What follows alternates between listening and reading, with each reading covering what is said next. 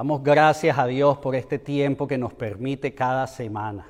Como le dije al principio del servicio y de verdad créame, no me cansaré de decirlo, gracias a Dios porque en una situación como la que estamos viviendo nosotros podemos semana a semana, y no solo hoy domingo, el día que, que el Señor hizo para, para reunirnos, congregarnos, para estar juntos, sino durante la semana incluso. Qué bueno poder hacerlo, qué bueno que, que aunque los templos están cerrados, la iglesia del Señor no se detiene, no se ha detenido ni se detendrá. Permítame, antes de comenzar la predicación en esta tarde, ah, darle un anuncio que, no estaba en los anuncios. Estamos preparando una noche de adoración para compartir como familia. Ya le estaremos dando detalle del día, pero ah, váyalo eh, teniendo presente.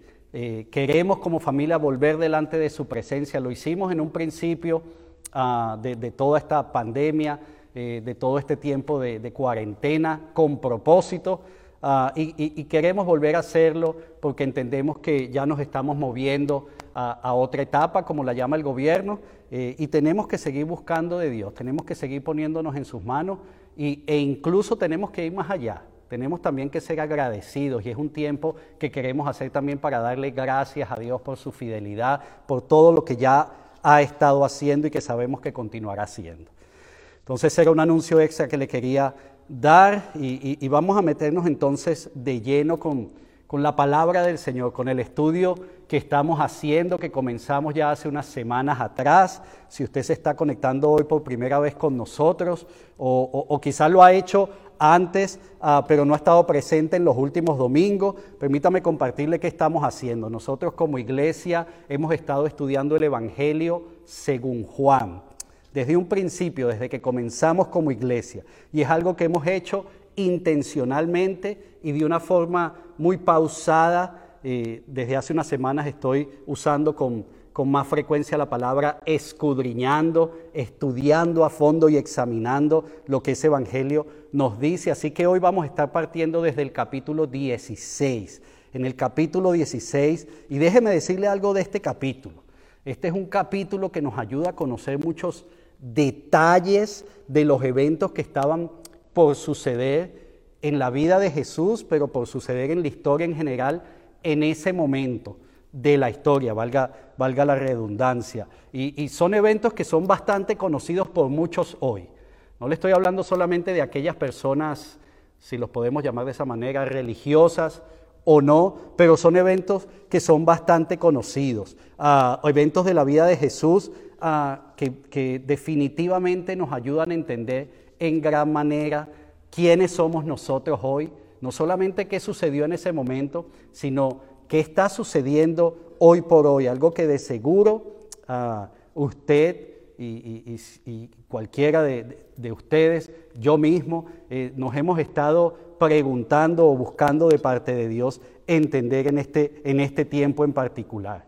Y por esta razón incluso tomamos como punto de partida, permítame llamarlo de esa manera, tomamos como punto de partida un resumen que hicimos en el capítulo 15 la semana pasada y, lo bueno de la tecnología es que si usted no estuvo, una vez más le digo, está ahí en el Facebook. La semana pasada le compartí lo importante que es que nosotros podamos entender correctamente lo que Jesús en ese momento estaba exhortando, eh, exhortando, animando, aconsejando a sus discípulos a hacer.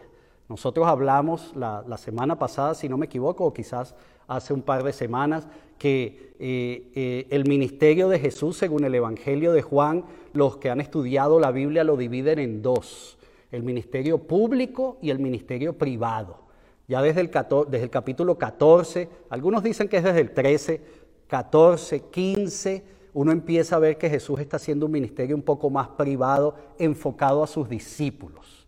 Sus discípulos en aquella época, pero una vez más, si usted yo nos consideramos sus discípulos, es algo que Dios nos está hablando a nosotros. Entonces la semana pasada partimos del capítulo 15 y, partimos de ese aspecto en particular que Jesús estaba exhortando a sus discípulos a hacer. No sé si usted lo recuerda, espero que sea así. Si, si estuvo la semana pasada, yo le estoy hablando de el permanecer en Jesús.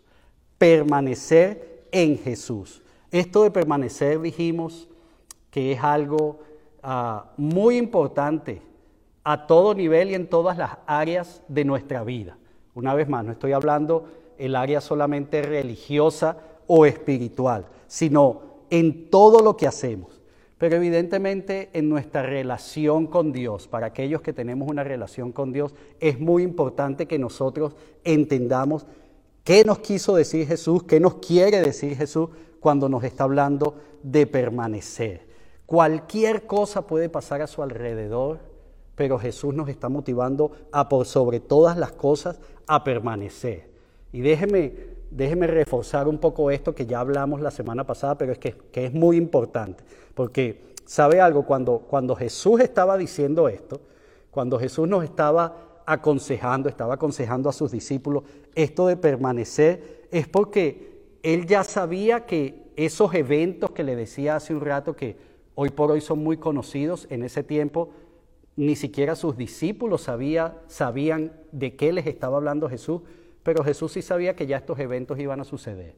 ¿Cuáles eventos? Iba, Jesús iba a ser arrestado, Jesús iba a ser enjuiciado, condenado y lamentablemente iba a ser condenado a muerte. Y él sabía que esto, que esto iba a suceder. Y yo no sé si usted puede considerar hoy por hoy algo más grande que eso que sucedió en aquel momento.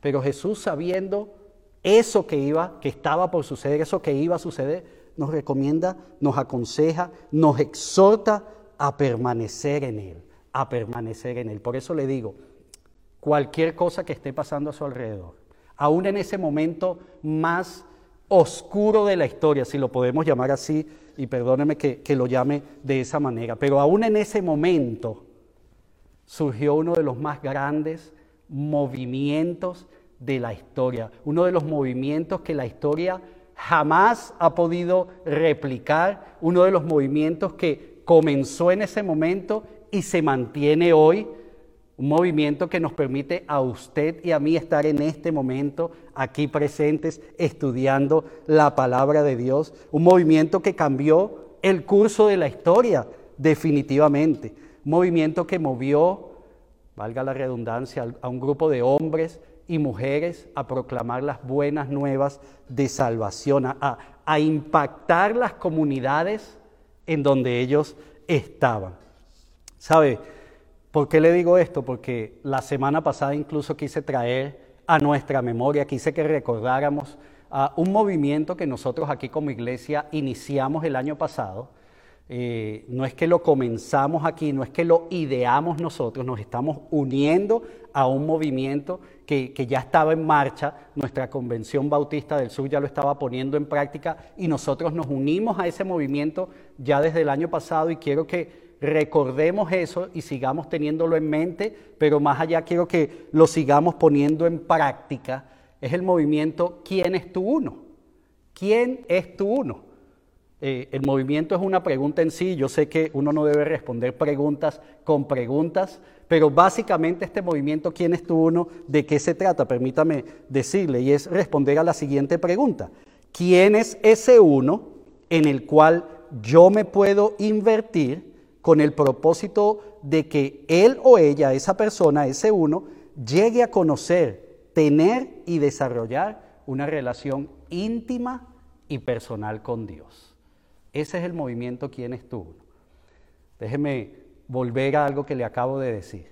Nosotros como iglesia lo iniciamos el año pasado, no lo ideamos, nos unimos a algo que ya estaba sucediendo, nuestra convención bautista lo inició, pero ellos tampoco lo idearon.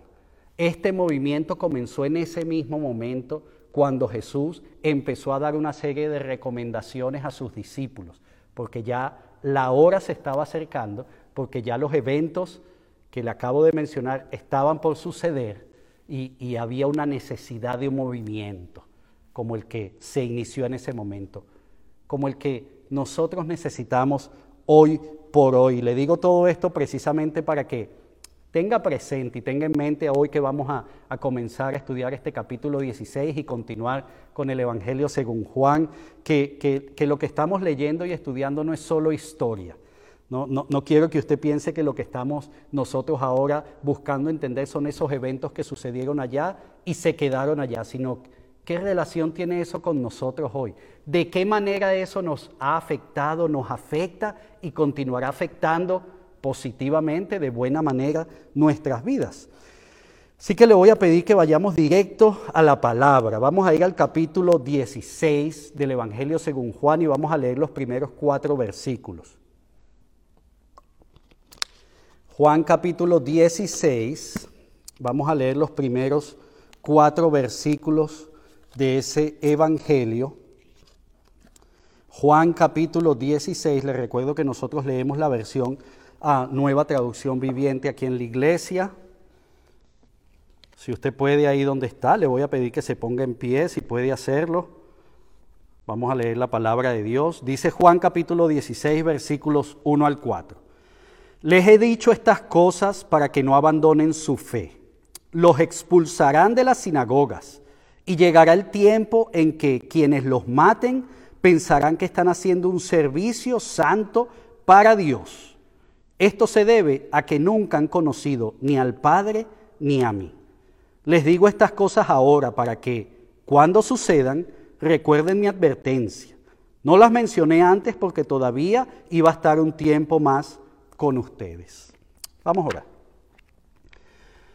Padre, gracias por este tiempo, Señor. Una vez más te doy. Gracias por permitirnos estar acá nuevamente, Señor, juntos en tu presencia, buscando aprender más de ti, de tu palabra directamente, alabándote y adorándote como hicimos juntos, teniendo la certeza, eh, como, como ese canto que entonamos, de que en ti estamos seguros.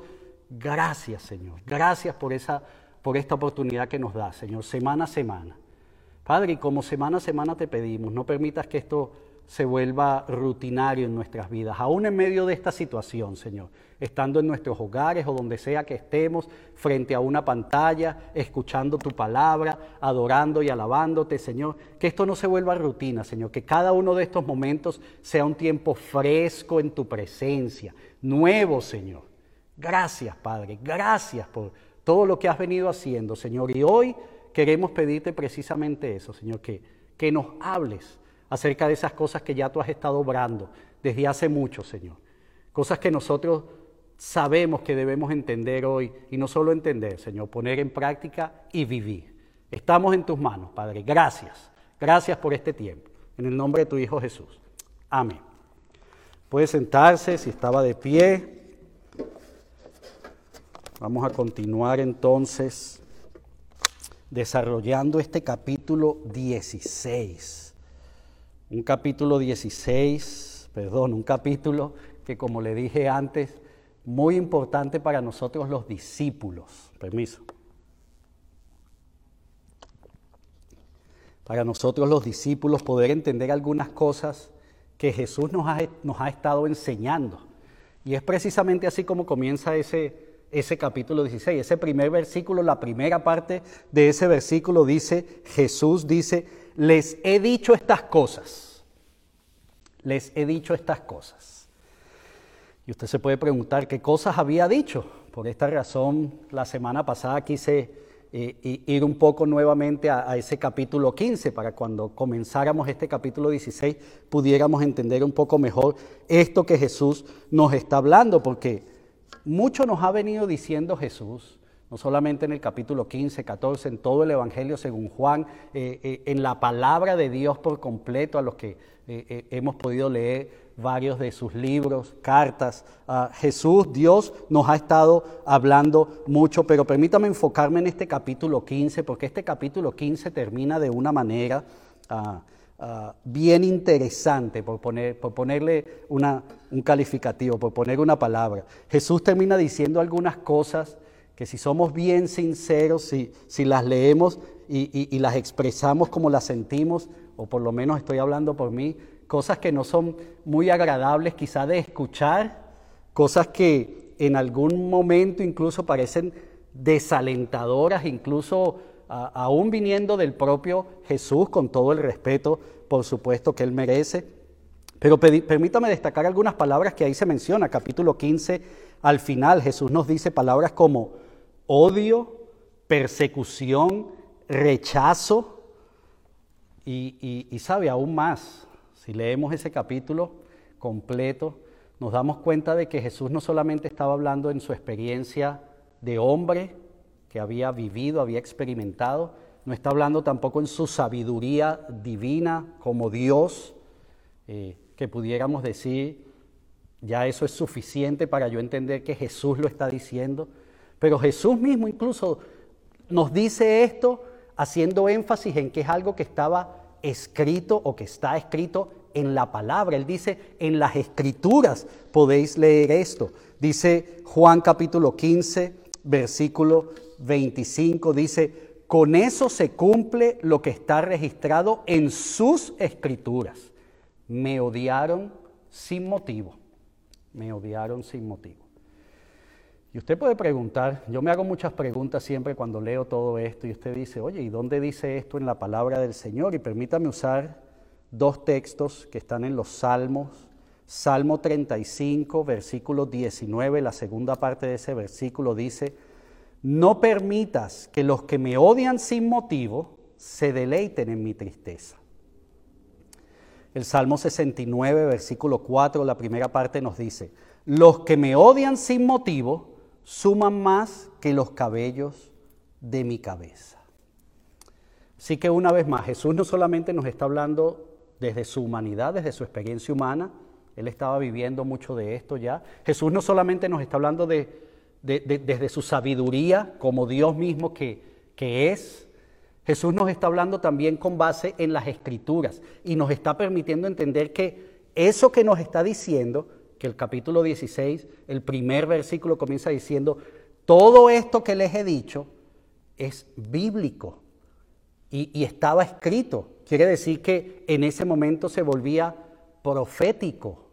Por profético quiero decir que se estaba empezando a cumplir lo que cientos de años atrás ya estaba escrito en la escritura. Jesús estaba apuntando a eso. Y eso nos permite a nosotros entender la importancia de lo que nos está diciendo. Así que Jesús comienza diciendo, les he dicho estas cosas, versículo 1, primera parte, y continúa diciendo, el versículo 1 termina diciendo, para que no abandonen su fe.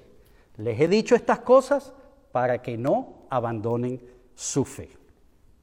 Sabe, cuando yo estaba haciendo esta predicación vino a mi mente los cuatro años que llevamos aquí nosotros como Iglesia Bautista Emanuel del Este. Usted me ha escuchado hablar familia EBCE, EBCE en inglés, EBCE, e, Emmanuel Baptist Church East, Iglesia Bautista Emanuel del Este.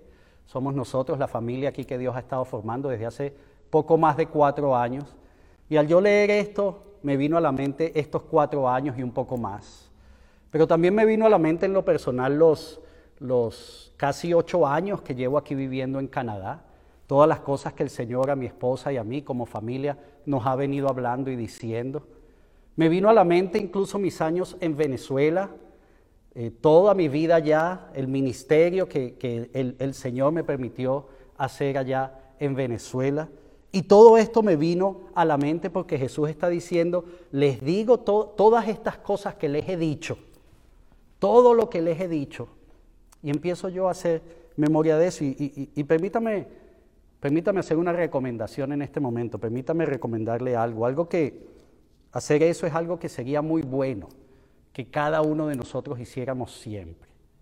No solamente pensar eh, eh, en, en lo que ha sido nuestro caminar en este mundo, en nuestros eh, días, semanas, meses, años anteriores, pero también lo que ha sido nuestro caminar con Dios. Sería bueno que, nosotros pudiéramos tomar tiempo para pensar y reflexionar en eso. Mi esposa y yo, mi familia y yo, en esta semana, de hecho, enviamos un, un video, un mensaje a nuestra iglesia y les dijimos que vamos a estar un tiempo haciendo eso de forma intencional, buscando de Dios qué nos está diciendo en este momento pero también buscando ah, hacer memoria de qué nos ha estado diciendo. Y así es que comienza este versículo 16. Cuando leemos este versículo, Jesús nos recuerda que nos ha estado diciendo muchas cosas. Y nos los dice, incluso nos da la razón del por qué nos los dice, para que no abandonemos la fe. para que no abandonemos nuestra fe. Mucho se dice hoy por hoy, yo no sé si usted lo ha escuchado, no sé si usted mismo lo ha dicho, pero mucho se dice hoy que somos, en este momento, somos lo que nuestro pasado nos ha enseñado. ¿Usted ha escuchado eso? ¿Ha, dicho usted algo así? Somos hoy lo que nuestro pasado nos ha enseñado. Si eso es una verdad, yo creo que sí es una verdad, si eso es una verdad en nuestras vidas, entonces claramente eso nos dice que seremos mañana o, en los días, semanas, meses, años por venir lo que somos hoy. Si hoy somos lo que nuestro pasado nos ha enseñado, seremos mañana lo que estemos aprendiendo, lo que nos están enseñando hoy. Así que si eso es una realidad, nosotros deberíamos prestar atención a qué se nos en qué cosas Jesús nos está enseñando, cuáles son aquellas áreas de mi vida que Jesús está apuntando y que quiere que yo aprenda, porque porque déjeme decirle algo, Jesús en este primer capítulo, perdón, en este primer versículo de este capítulo 16 lo que nos está diciendo no es para prepararnos por algunas cosas que estaban por suceder en el sentido de que nosotros podamos tener el panorama o, mucho menos para asustarnos, preocuparnos, nada de esto, nada de esto. Él lo hace, permítame reforzarlo, volverlo a decir, para recordarnos a nosotros una vez más que no perdamos nuestra fe, que no abandonemos nuestra fe.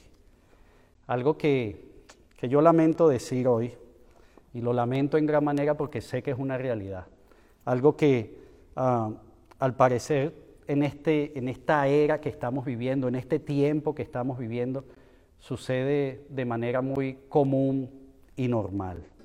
Hoy, hoy, hay, hoy hay muchos que abandonan su fe de, más fácil que, que cambiar de trabajo. Para muchos es más difícil cambiar de trabajo que cambiar de, de fe o de creencia. Y qué, y qué lamentable esto, ¿sabe? Qué lamentable esto. Algo que posiblemente no ha pasado en estas últimas semanas, permítame ser bien específico y claro ahí, posiblemente en estas últimas semanas, por el contrario, muchos han reforzado su fe, muchos han vuelto a, buscar, a, interesarse eh, en eso que creen o han creído. Eh, de hecho, estaba leyendo yo un reporte de, de la asociación Billy Graham.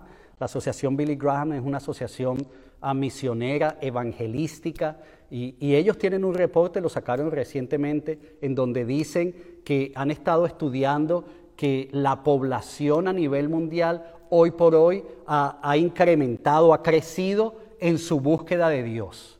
Ah, ellos, ellos sacan este reporte no solo de, de, alguna información que ellos tienen, que ellos han experimentado como, como agencia misionera y evangelística. Ellos dicen que las visitas a su website, que llamadas telefónicas, correos o, o incluso personas en las calles que están haciendo el trabajo les han dado reportes de que la gente está muy abierta a eso. Pero ellos también hablan de buscadores no voy a dar publicidad aquí de buscadores, pero esos buscadores en internet que usted pone el nombre de cualquier cosa y le sale lo que usted está buscando, ah, han incrementado su búsqueda en las palabras Dios, Jesús, religión, últimos tiempos, creencia.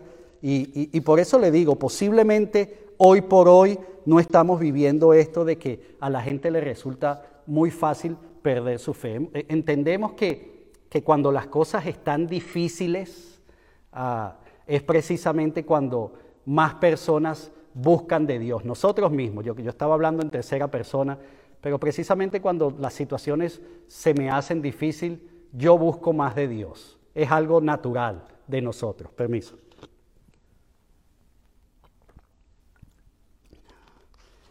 Algo que, que, como seres humanos hacemos naturalmente. Cuando las cosas están difíciles, definitivamente la gente busca de Dios. Pero sabe, al mismo tiempo, cuando las cosas están difíciles, la gente está buscando de Dios, al mismo tiempo sucede algo que muchas veces nosotros no tomamos en cuenta.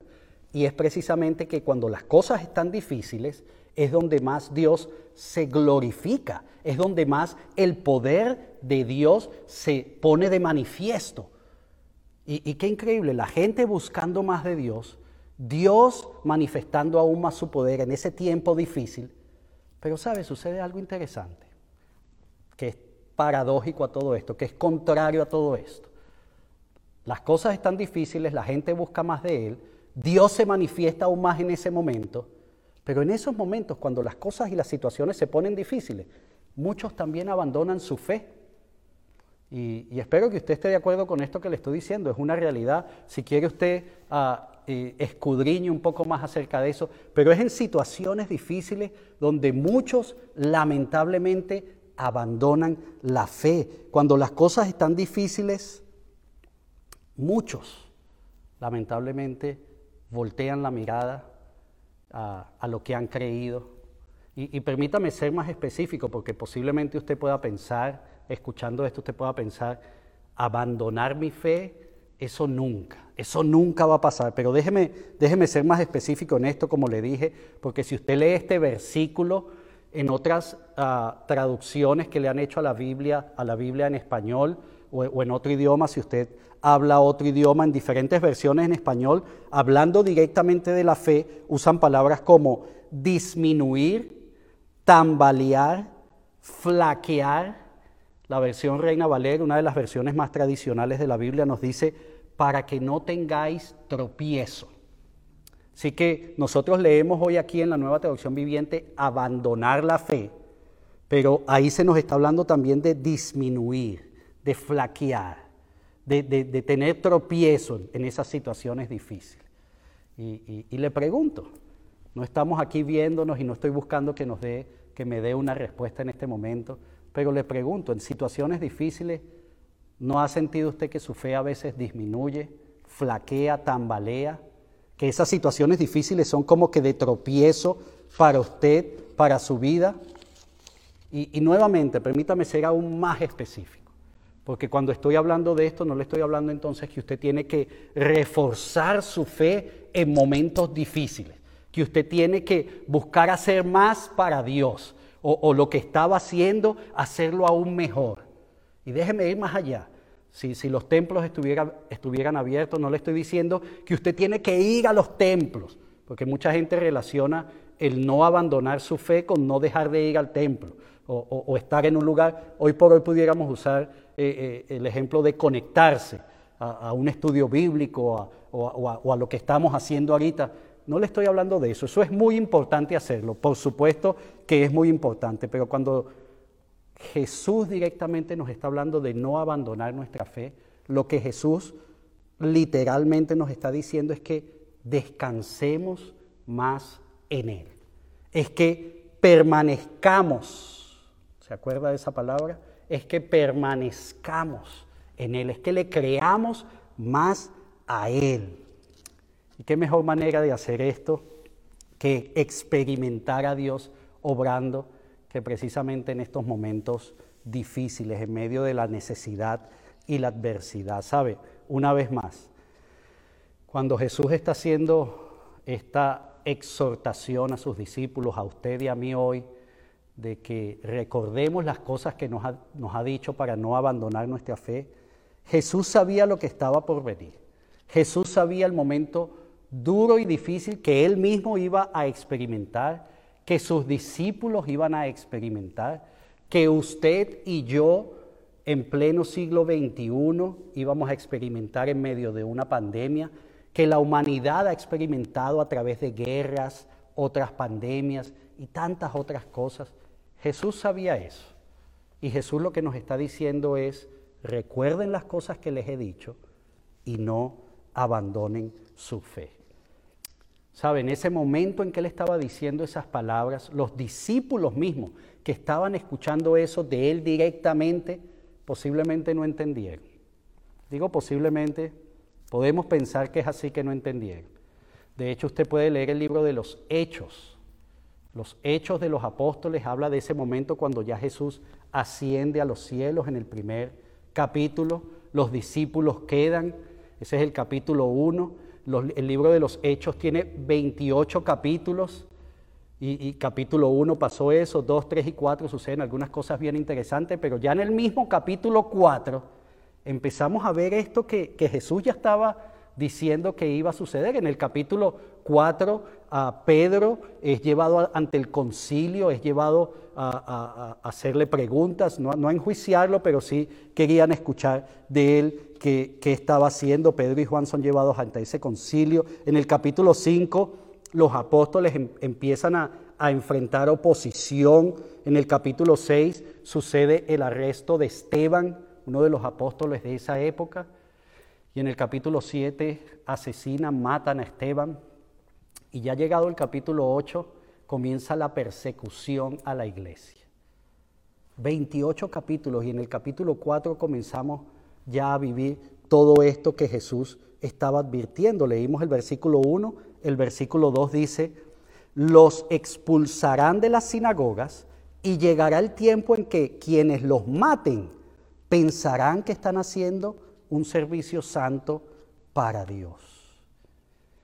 ¿Sabe? Como le dije antes, no sabemos si cuando los discípulos empezaron a vivir estos momentos, ellos recordaron las cosas que Jesús les había dicho.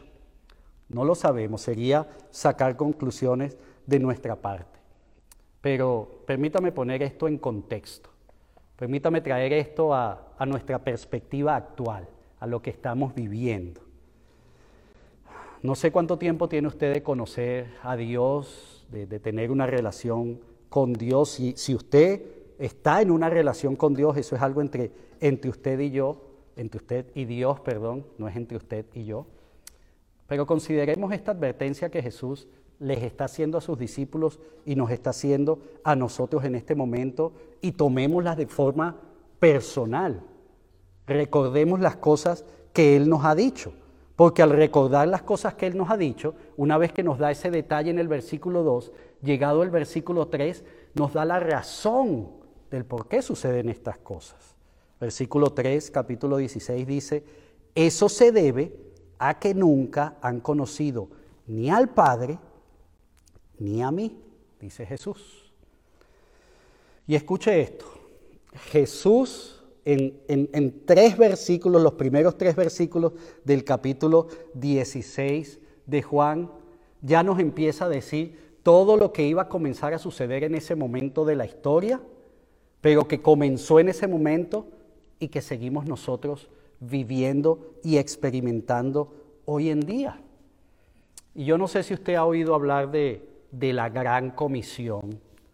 La gran comisión para nosotros los cristianos Ah, tiene eh, mucho valor, es algo que conocemos, es algo que el mismo Jesús nos encomendó hacer, por eso le llamamos la gran comisión. Y la gran comisión precisamente Jesús nos dice que vayamos y hagamos discípulos, que les enseñemos todo lo que Él nos ha enseñado y que incluso lleguemos a bautizarles la gran comisión. Y, yo no sé si, si usted puede ver desde, desde esta perspectiva la gran comisión, porque siempre lo vemos como una encomienda que nosotros los cristianos tenemos. Los discípulos de Dios hemos sido llamados a ser otros discípulos. Pero fíjese que Jesús nos dice en el primer versículo del capítulo 16 de Juan, les he dicho estas cosas para que no abandonen su fe. Luego nos dicen, los, expulsarán de las sinagogas e incluso algunos que, que los maten pensarán que están haciendo un servicio santo para Dios. Y en el versículo 3 nos dice, esto se debe a que ellos no han conocido ni al Padre ni me han conocido a mí. Y la perspectiva que quiero traer a su mente en este momento, y ojalá que a su corazón también, pido a Dios que así sea, es la importancia de esta gran comisión, porque lo importante de esta gran comisión no es solamente nosotros cumplir.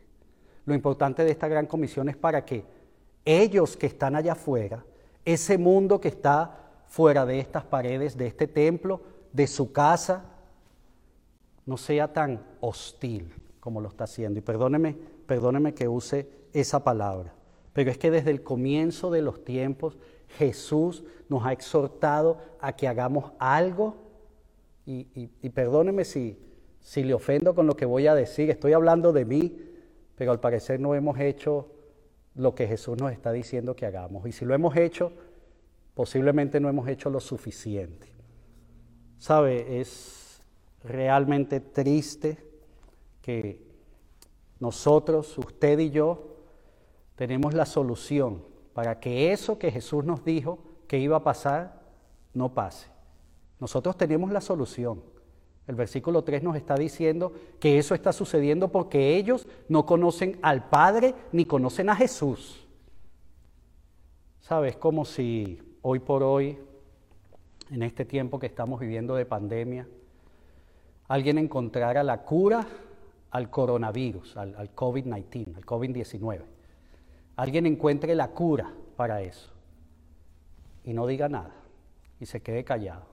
O le diga a algunos pocos pero, pero no se interesa en que todos conozcan esa cura, porque lamentablemente, perdóneme la comparación, eso es más o menos similar a lo que nosotros estamos haciendo.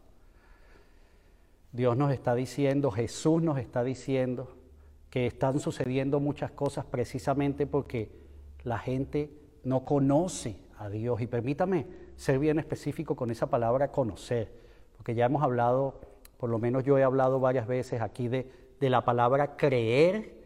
Le he dicho que no es lo mismo creer en Dios que creerle a Dios. Usted puede creer en Dios, muchos creen en Dios, pero lamentablemente pocos le creen a Dios. ¿Sabe? Y es igual con la palabra conocer. Muchos conocen de Dios, pero muy pocos conocen a Dios lo conocen realmente, tienen una relación verdadera, íntima y personal con Él, porque eso es lo que significa conocer a Dios. Conocer a Dios es tener una relación íntima, personal, cercana con Él. ¿Sabe? Y eso es lo que Jesús precisamente se está haciendo, está haciendo referencia cuando dice que todas esas cosas estaban sucediendo porque muchos no le conocen a Él. Y nuevamente permítame traer a memoria algo que le acabo de decir al principio de la predicación, que comenzó allá en ese tiempo con Jesús, ese movimiento que comenzó, que nosotros como iglesia desde el año pasado estamos intencionalmente haciendo parte de ese movimiento llamado ¿Quién es tu uno? ¿Quién es tu uno? Porque sabe, ese mundo, y permítame usar nuevamente esa palabra, hostil allá afuera, si hay algo que necesita hoy en día, es lo mismo que usted y yo necesitamos y por eso estamos acá, sentados buscando de Él, a Dios, conocerle a Él, a Jesús, tener una relación íntima y personal con Él, a tal punto de que, de que las cosas que están sucediendo puedan bajar, puedan calmarse. Pero eso no va a pasar hasta que el mundo no le conozca. Y permítame ya ir concluyendo con esto que le quiero decir, porque leímos el primer capítulo del versículo 16. Jesús directamente nos dice el porqué de todo lo que nos está diciendo. El porqué.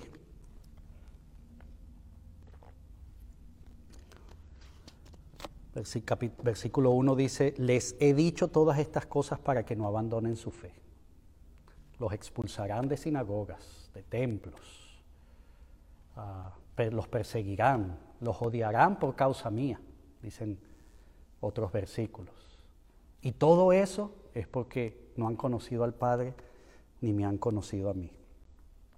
Pero llegamos al versículo 4 y en el versículo 4, una vez más, Jesús nos refuerza eso que nos está diciendo y nos dice, les digo estas cosas ahora para que cuando sucedan recuerden mi advertencia. No las mencioné antes porque todavía iba a estar un tiempo más con ustedes. Sabe, el 100%, yo creo firmemente que el 100% de las enseñanzas de Jesús en su palabra, de las enseñanzas de Dios a través de toda su palabra, aquí en la Biblia, el 100% de sus enseñanzas son bastante claras.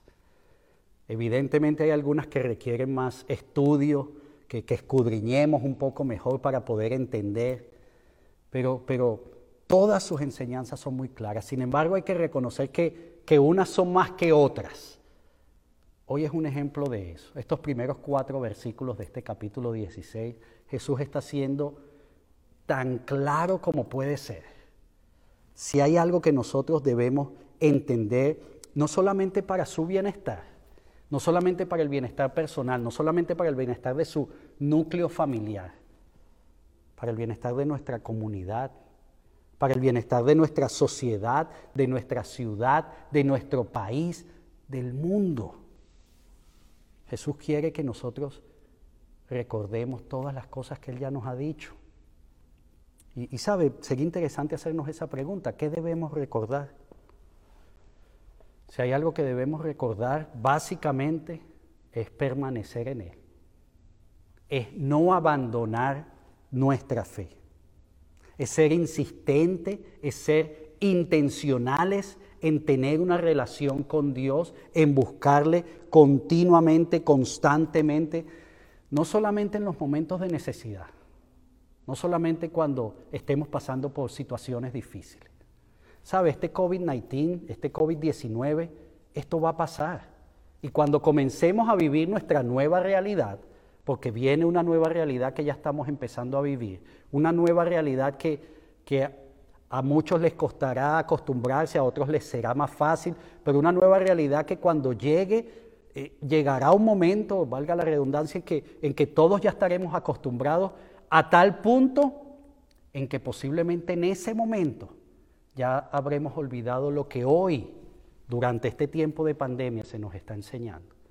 Lo que hoy estamos viviendo. No le estoy hablando de hace un año, cinco, diez, sino posiblemente lo que hoy en estos últimos meses hemos estado aprendiendo y conociendo. Y ahí es donde debemos poner en práctica una vez más, siempre debemos hacerlo, pero en esos momentos, cuando debemos poner en práctica una vez más lo que Jesús nos está diciendo en este capítulo 16, primer versículo.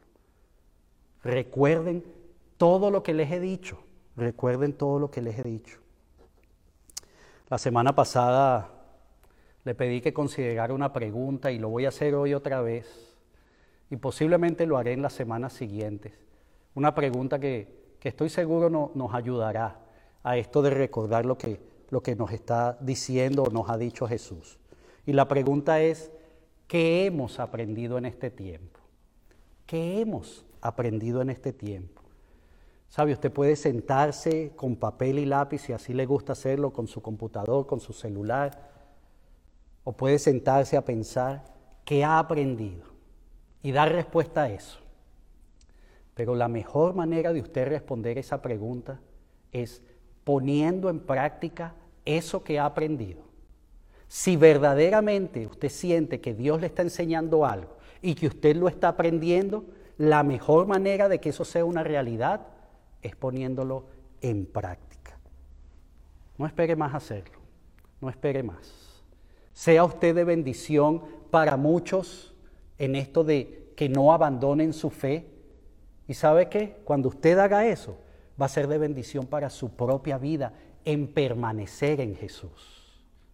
¿Recuerda? Permanecer en Jesús significa obedecer sus mandamientos, amarnos unos a otros es parte de ese mandamiento, de esos mandamientos. Jesús nos está diciendo claramente, recuerden todo lo que les he dicho para que no abandonen su fe. No abandone su fe es poner en práctica su fe. No abandone su fe es permanecer en Él. No abandone su fe es obedecer sus mandamientos, es amarse los unos a los otros. Eso nos permitirá permanecer en Él, eso nos permitirá poner en práctica las cosas que hemos aprendido. Vamos a orar. Padre, yo te doy gracias por este tiempo, Señor, de enseñanza. No solamente estoy hablando de este tiempo de hoy, esta media hora que hemos estado aquí compartiendo, estudiando tu palabra juntos. Gracias por este tiempo que tú nos has tenido a cada uno de nosotros, enseñándonos, Señor. Sea cual sea el tiempo en el que hayamos podido hacer eso, Padre. Para algunos son días, semanas, meses, para algunos otros serán años, Señor. Una vida completa quizá. Mi Dios, pero si hay algo que tú no dejas de hacer es enseñar, es hablar a nuestras vidas. Padre, yo te ruego en esta tarde que, que tú nos permitas a nosotros aprender todo eso que nos has enseñado, Señor. Recordándolo, Padre. Recordando esas cosas que tú nos estás enseñando. Padre, ayúdanos a, a no abandonar nuestra fe, Señor, a que nuestra fe no tambalee, no flaquee, no se debilite. Ayúdanos, Señor. Sabemos que solo hay una manera de hacer eso, Señor, y es permaneciendo en ti. Así que, Padre, en esta tarde yo te ruego, Señor, por cada uno de los que estamos aquí presentes, Señor, en este tiempo, cada persona que está escuchando, viendo este video, esta predicación. Padre, por mi vida misma, que tú nos ayudes, Señor a permanecer en ti, Señor. Gracias por los recursos que nos has dado para hacerlo, Señor. Gracias por los estudios bíblicos, el tiempo de oración. Gracias por nuestra familia aquí, la, familia de la Iglesia Bautista Manuel del Este. Padre, pero ayúdanos a, ir más allá, Señor. A empezar a poner en práctica todo eso que nos estás enseñando, Señor. A que muchos te conozcan a ti, Jesús, y conozcan al Padre. Ayúdanos, Señor. Ayúdanos, Padre, a ser verdaderamente la sal y la luz que tú deseas que seamos, Padre. Padre, una vez más yo te doy gracias por cada momento en que podemos estar juntos en tu presencia, escudriñando tu palabra, Señor. Eso bendice nuestras vidas, bendice mi vida en gran manera, Señor, y sé que es una bendición para todos y cada uno de nosotros, Señor. Pero Padre, yo te ruego que esto no se quede aquí, en este momento, en cada momento que estamos estudiando tu palabra o que estamos reflexionando en ella o que estamos compartiendo con alguien, estudiándola o que estamos orando. Padre, sino que eso se vuelva en nuestras vidas a, e, el día a día, una realidad, Señor, de nuestro diario vivir, en nuestros trabajos, estudios, en nuestra comunidad donde vivimos, Señor, donde hacemos vida. Padre, ayúdanos, Señor. Ayúdanos, Señor. Te necesitamos en gran manera, Señor. Gracias nuevamente por este tiempo y gracias por cada uno de mis hermanos, la familia aquí de la iglesia y por cada uno de los que estamos aquí hoy, Señor. Yo te pido por cada uno de ellos, Señor, por su vida, por, por su familia. Padre, guárdales, cuídales, bendíceles, Señor. Estamos en tus manos, Señor, y gracias por permitirnos estar ahí en tus manos, Señor. En el nombre de tu Hijo Jesús que pedimos estas cosas y damos gracias. Amén. Iglesia, les voy a pedir que haga algo diferente en esta tarde. No le voy a pedir que se levante, abrace al que tiene a su lado, sino le voy a pedir que haga algo que, a, veces hacemos aquí en, el templo, a veces hacemos aquí en este lugar cuando, cuando terminamos una predicación. Tome un tiempo ahí para reflexionar en esto que hemos hablado. Un par de minutos, si usted quiere. Tome un par de minutos ahí a solas con el Señor no preste atención quizás a la bulla, que, al ruido que puede haber alrededor suyo. Tome su teléfono, tome un lápiz y un papel y anote, anote, anote qué hemos aprendido en este tiempo. Y comience a darle respuesta a esa pregunta. Porque la respuesta a esa pregunta, a eso que ha aprendido en este tiempo, le permitirá no solo ponerlo en práctica, le permitirá ser la persona que Dios quiere que sea en el futuro. Hoy somos lo que nos enseñó nuestro pasado y seremos lo que estamos aprendiendo hoy. Tome tiempo en este momento. Que el Señor te bendiga. Les amo en el amor del Señor, iglesia. No puedo esperar a que estemos todos juntos y abrazarnos y saludarles. Pero mientras tanto, permítame hacerlo por acá. Reciba un abrazo. Les amo en el amor del Señor. Dios te bendiga.